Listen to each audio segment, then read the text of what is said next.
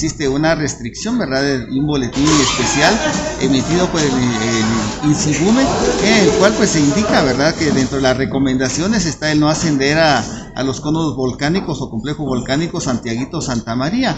Esto debido a que en estos colosos pues de una otra manera tenemos una actividad eléctrica alta y pues en ambos eh, volcanes pues también existe eh, el descenso de ríos y lajares, lo cual de una u otra manera pondría en peligro la vida de las personas quienes quisieran ascender, por lo cual pues eh, se ha eh, notificado también a los turoperadores, ¿verdad? Para que eh, eviten el poder ascender a estos colosos toda vez de que existe esta prohibición de ascender bajo estas circunstancias climáticas. Hasta el momento se debe de avisar si se asciende o no. ¿Han tenido notificación ustedes de algunas personas que hayan ascendido?